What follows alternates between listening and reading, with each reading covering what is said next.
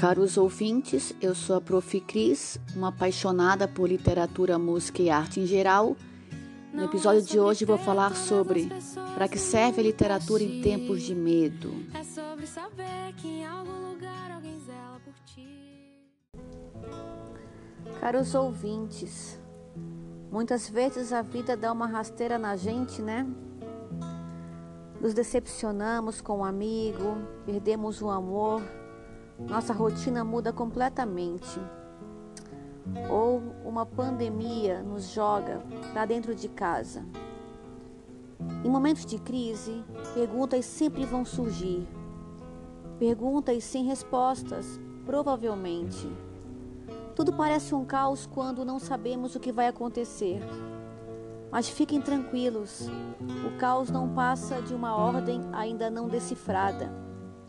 O ato de decifrar a vida pode demorar um certo tempo e não tem nenhum problema. E quando surgir o medo da vida, tão típico do nosso tempo, diante da pergunta o que vai acontecer, reflitam. A literatura em tempos de medo serve de alguma coisa para a vida? Permitam que eu responda a essa pergunta com uma revoada de vagalumes.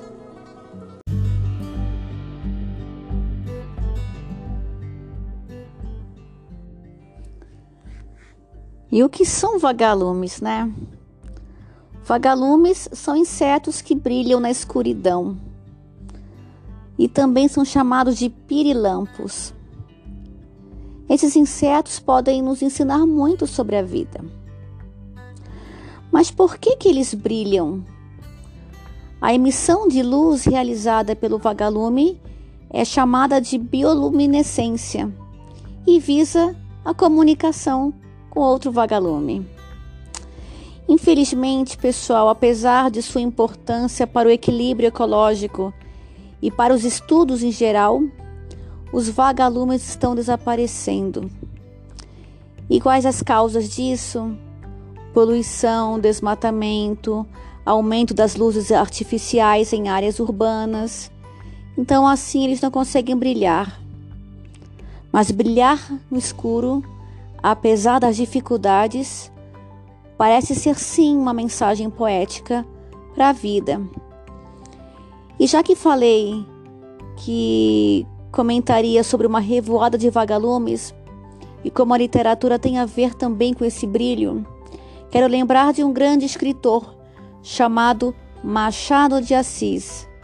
No século XIX, ele escreveu um poema chamado Círculo Vicioso. E com esse poema chamado Círculo Vicioso, ele quis definir o que era a vida. Bom, aqui eu vou cometer a blasfêmia de resumir um poema. Vamos lá. Era uma vez um vagalume que queria ser uma estrela. Esta, por sua vez, queria ser a lua, e a lua invejava o brilho do sol. O sol, pobre coitado, queria apenas ser um vagalume. E assim eu termino o resumo do poema. Mas o que nos fala Machado de Assis nesse círculo vicioso? Nos fala que a indecisão do que precisamos ser é um círculo vicioso. Já em pleno século XIX, Machado anteviu o que nós sofremos hoje. Onde queremos chegar? Pois bem, sair da caverna da indecisão, do medo, sempre foi um desejo de todos nós. Precisamos sempre ser bem informados, bonitos, desejados, aprovados, confirmados estar sob os holofotes. Mesmo em pandemia, parece que devemos estar iluminados, né? Com, flash, com flashes, Waze, discursos, Instagram, WhatsApp, aplicativos. O mundo exige que estejamos em um devido lugar. Contudo, que lugar é esse? Nunca fomos tão solares e ao mesmo tempo Nunca fomos tão infelizes. Algo parece não se encaixar. E eu faço uma pergunta para você. Estaríamos nós, como no poema de Machado de Assis, num círculo vicioso em que o sol não reconhece mais seu lugar no mundo, diante de tanta luz, por que ainda há palavras como preconceito, racismo, feminicídio, xenofobia? Lembro, o poema fala sobre um sol que quer ser um vagalume. O sol não quer ser grande, ele quer ser pequeno, ele quer um brilho temporário, um brilho de amor, de comunicação. Então, qual é a diferença entre ser um sol ou um vagalume?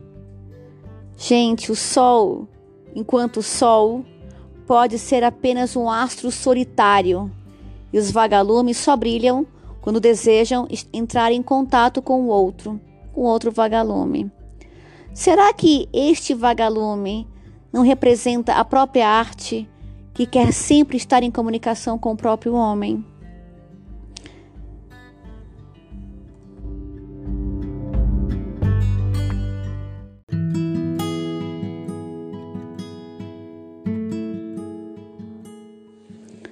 Afinal, como a literatura pode nos ajudar hoje? Quero responder essa pergunta com uma segunda revoada de vagalumes.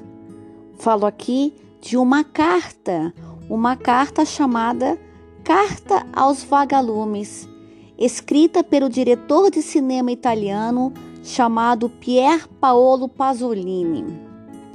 Em 1941, em plena Segunda Guerra Mundial, esse diretor escreveu uma carta explicitando seu encantamento frente a uma revoada de vagalumes.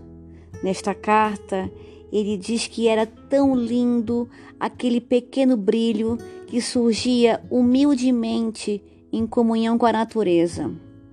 Esse famoso diretor, Pier Paolo Pasolini, via naquela revoada, naquele brilho de vagalumes, o papel da literatura e da arte, papel de iluminar, mesmo quando tudo parece ser tristeza e escuridão. Um tempo depois, após a Segunda Guerra Mundial, esse diretor percebeu que os mesmos vagalumes ficavam um pouco apagados devido aos canhões de luz que vigiavam todo o território em busca de inimigos. Será que naquele momento era a morte dos vagalumes e da própria arte? Não, pessoal, não. Logo depois, os vagalumes voltaram, querendo se unir a outros vagalumes, num ato de amor, confundindo a luz dos próprios projetores. Esses pequenos insetos pareciam mostrar que o inimigo pode ser apenas o seguinte: o inimigo pode ser apenas um único modo de ver o que não se conhece. Sem saber ou sabendo, nesta carta, né, carta aos vagalumes, Pasolini chegou à conclusão de que numa época de puro medo, cabia à arte ser como um vagalume, uma luz pequena, uma luz menor, mas com um grande poder o poder de nos dar esperança e de colocar em crise uma grande luz, aquela luz que fala que você é menor, que você é pequeno. Bom, quero finalizar falando de uma terceira revoada, a da infância. E aqui cito uma história infantil, escrita pelo escritor angolano Onjak, num livro chamado Convidador de Pirilampos, aprendi uma lição para a vida e quero aqui contar para vocês. Perto da Floresta Grande, num lugar chamado né, dos Pirilampos Apagados, também conhecidos como Pirivelhos, havia um menino curioso e o seu avô. Em noite de lua nova, ambos partiam floresta dentro, com o menino a trazer dentro da mochila alguns dos seus estranhos e complexos inventos, tais como um aumentador de caminhos ou um nóculo que servia para ler o brilho dos pirilampos, dos vagalumes e se comunicar com eles. O menino diz a seu avô que já cientistou os vagalumes muitas vezes, mas o avô, no dia seguinte, quando regressaram à floresta para recolher as invenções deixadas para trás, esse avô percebe que o aumentador de caminhos é um outro nome para uma armadilha e que a casa que o menino criou para abrigar os vagalumes era um nome simpático para gaiola. Com a ajuda do código Morse e as palavras sábias do avô, o menino vai compreender que a luz dos pirilampos não vem dos seus corpos, não vem de si mesmos, mas vem de um outro alimento. E que alimento é esse? Gente, é tão incrível. Nesta história de crianças, os vagalumes ainda persistem, mas o brilho não vem de seus corpos. A luz seria emprestada dos, dos pirivelhos, dos vagalumes antigos que não existem mais. Segundo essa história de crianças, há os pirilampos, os jovens, cujo brilho vem dos pirivelhos da tradição. Estes estão apagados mas a sua memória não. A sua memória é uma bagagem para os jovens, ou seja, cabe aos vagalumes iluminar a narrativa dos que estão agora esquecidos. Nesse sentido, a luz surgiria sempre a partir do outro. Os vagalumes são, assim, uma metáfora para a empatia ou para a amizade. Vocês, ouvintes, que hoje me escutam, espero que vocês sejam os meus vagalumes, levando adiante a lição de que a literatura, a poesia, a cultura é uma ferramenta de pôr o mundo em contínuo exercício.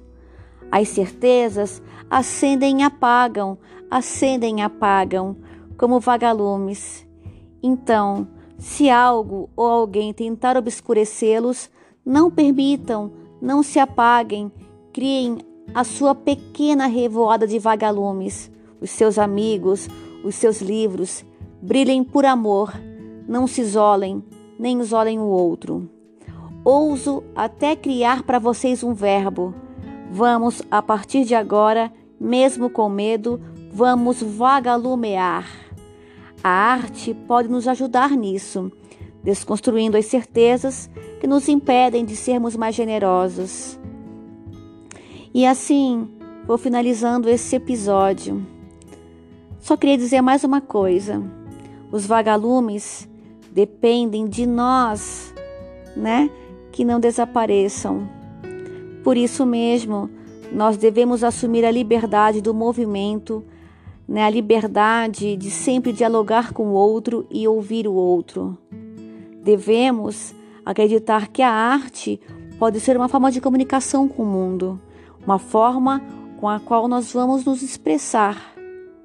Por isso mesmo, mesmo em momentos de medo, cabe à literatura nos fazer brilhar. Caros ouvintes, esse foi o episódio de hoje e até a próxima.